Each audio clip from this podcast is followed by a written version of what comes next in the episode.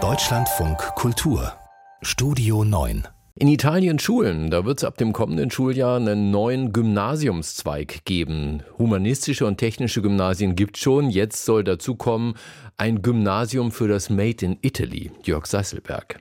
Wie sich die Regierung Meloni eine Schule der Zukunft in Italien vorstellt, lässt sich in Ostia vor den Toren Roms besichtigen.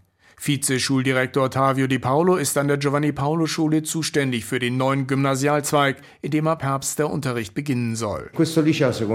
Dieses Gymnasium wird unserer Ansicht nach das Selbstwertgefühl erhöhen, um das Land voranzubringen. Es ist ein großes Ziel, aber für uns auf jeden Fall ein Grund stolz zu sein, diese Art von Gymnasium zu haben.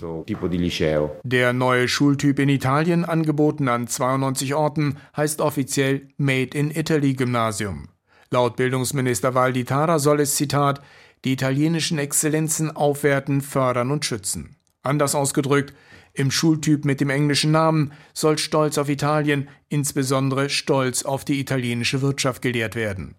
Dieser neue Gymnasialzweig, urteilt Massimiliano Panaradi, Soziologieprofessor an der Universität Modena und Reggio Emilia, sei Teil einer politischen Strategie, mit der die Regierung Meloni das Land verändere. Das Made in Italy Gymnasium ist Teil einer Vision der neuen Regierungsrechten, die dominant sein will, auch durch die Kultur, die Symbolik, die Softpower. Es ist Teil eines sehr viel größeren kulturellen Projekts. Italiens Parlament hat die Einführung der Made in Italy Gymnasien beschlossen im Rahmen des sogenannten Made in Italy Gesetzes. Politisch geräuschlos, wie so häufig unter der Regierung Meloni. Außer neuen Schulen bringt das Gesetz Italien künftig den Nationalen Tag des Made in Italy, der am 15. April gefeiert werden soll, sowie einen Souveränitätsfonds, den die Regierung auflegt, um national wichtigen Wirtschaftszweigen zu helfen.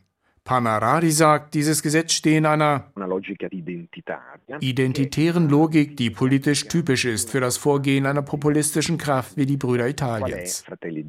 Die Partei der Ministerpräsidentin Meloni. In Ostia schüttelt Vizeschuldirektor Di Paule energisch den Kopf zur Frage, ob das in Italien neu eingeführte Gymnasium eine Schule mit politischer Ausrichtung sei. Nein, absolut nicht. Wir als Schule haben grundsätzlich die Einstellung, dass die Politik außerhalb der Schule bleiben muss. Im Gesetz zu den Made in Italy Gymnasien steht, unter anderem Wirtschaft und Recht sollen gelehrt werden, in einem Zitat kulturellen Rahmen des fachübergreifenden Austausches, unter anderem mit Geschichte, Literatur und Kunstgeschichte. Auch zwei moderne Fremdsprachen sind Pflicht. Lehrer Di Paul Ostia nennt als konkretes Lernziel des neuen Gymnasiums Wissen, was Made in Italy bedeutet, und zwar in einer 360-Grad-Perspektive. Vom Handwerk über das Marketing, die Kunst, die Wirtschaft bis zum kulturellen Erbe. Das kann sich über tausend und einen Bereich erstrecken. Das Interesse von Schülern und Eltern am neuen Schultyp in Italien hält sich bislang in Grenzen. Laut Medienberichten gab es zum Meldeschluss Mitte des Monats gerade mal knapp 400 Anmeldungen, landesweit. In Ostia an der Giovanni Paolo Schule wollen sie den Made in Italy Gymnasialzweig nach dem Sommer auf jeden Fall starten, mit dann wahrscheinlich zehn Schülerinnen und Schülern einer Klasse. Das Bildungsministerium wollte die landesweit geringen Anmeldezahlen auf Anfrage nicht kommentieren. Soziologieprofessor Panarari aber ist sich sicher, die Regierung werde an dem neuen Gymnasium festhalten. Für Giorgia Meloni, die Brüder Italiens und den zuständigen Minister ist das Made in Italy Gymnasium ein sehr wichtiges identitäres Symbolprojekt. Deswegen werden sie weitermachen, auch wenn es sich um ein Bildungsangebot handelt, das vom Land offensichtlich nicht wirklich angenommen und gewollt ist.